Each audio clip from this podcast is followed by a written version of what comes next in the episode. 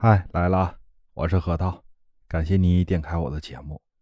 今天是我们这儿封城的第三天，本来感觉今天不会有什么事儿的，结果呀，大烤鸭又过来电话了。我也不知道在节目里叫他大烤鸭，让他听到以后会是什么感觉啊？如果 要是被他发现了，我管他叫大烤鸭的话。我不知道他会不会要求我把这个节目重新录啊？他今天给我打电话是什么意思呢？就是，呃，他有个外地朋友打算想买一个，呃，翡翠的吊坠儿，啊，是一个紫罗兰的吊坠儿。我说那就正常买呗。他说跟我说价格了，那个我有点不信。我说怎么了？他说一个。冰种的还带种，然后还带紫，然后呢一个吊坠，嗯，工还不错，啊，四千多块钱。我说那这价格不可以挺可以吗？他说是可以。他说我就是看着这个紫都腰紫了，这价格有点不对。我一听，啊，这就不对了。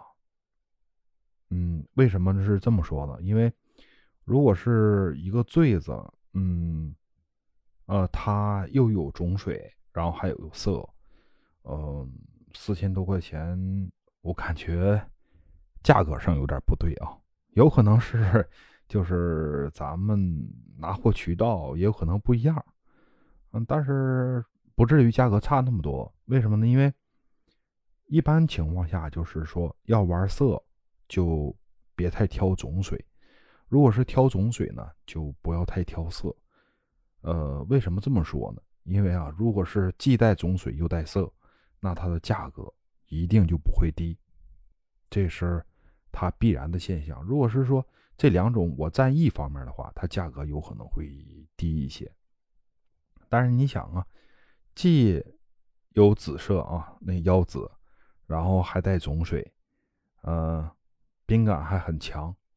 这种情况下四千多，呃，我有点不相信啊，所以我说，让你朋友跟那个商家说一下，我说去拍几张图片。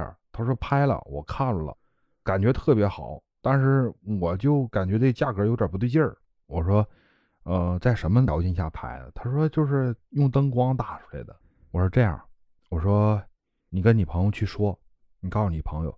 说在自然光下拍几张图片，然后再在室内再拍几张图片，最后打灯光再拍几张图片发过来。结果大概能有二十多分钟吧。呃，那边拍来了一个在室内灯光下的，跟那个就是灯光下的照片，就不拍那个室外的。他说今天外头阴天，我说阴天也不拍不耽误你拍照片吧。他说那边说了，说那个如果是阴天，效果不好。然后我就 跟我朋友说：“我说你是不是有点傻？效果越不好不越好吗？咱们才能看着真正的情况。”结果这次再让他拍照片的时候，大概就得有一个多小时了，这照片还没发过来。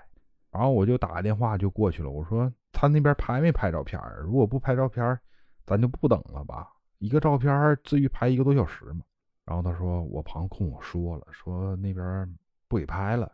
我那要是这样的话，我那咱就不用买了。”他说：“为啥呀？”我说：“翡翠这东西吧，嗯，怎么说呢？在灯光下会是一种效果，在室外是一种效果，在那个拍照片的时候用那种灯光的时候又是一种效果。”我说：“咱们为了就是说把这效果统一化的话，想看到它最真实的效果。”只有是在自然光下拍完照片再在室内再拍，再在强光下拍，这样咱才能判断它这个紫到底是达到什么程度。结果呢，呃，我这烤 烤鸭，烤鸭他的朋友啊，还很很厉害，磨了半天啊，终于把这照片拍过来了。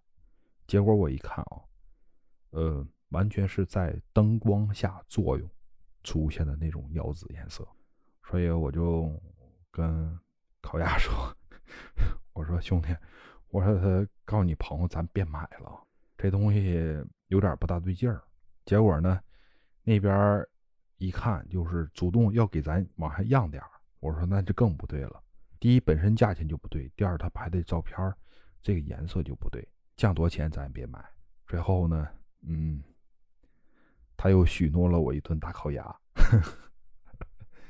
所以啊，就是大家在购物的时候，一定要别去太呃，怎么说，心不要急，一定要是问他，尤其是网购，要把各个方面都问到以后，咱们再决定买不买。另外一个就是买了以后，他支不支持退换货？如果要支持退换货，或是有平台担保来做交易的话，咱们可以选购。如果他要不支持退换货的话，尽可量不要在他这儿购物。好了，又接近于尾声了，然后还是老规矩，该点赞点赞，该关注关注，该跟我互动就互动。然后有什么你想听的啊？可以下方直接留言告诉我，我会第一时间给你回复的。好了，我们下期再见，拜拜。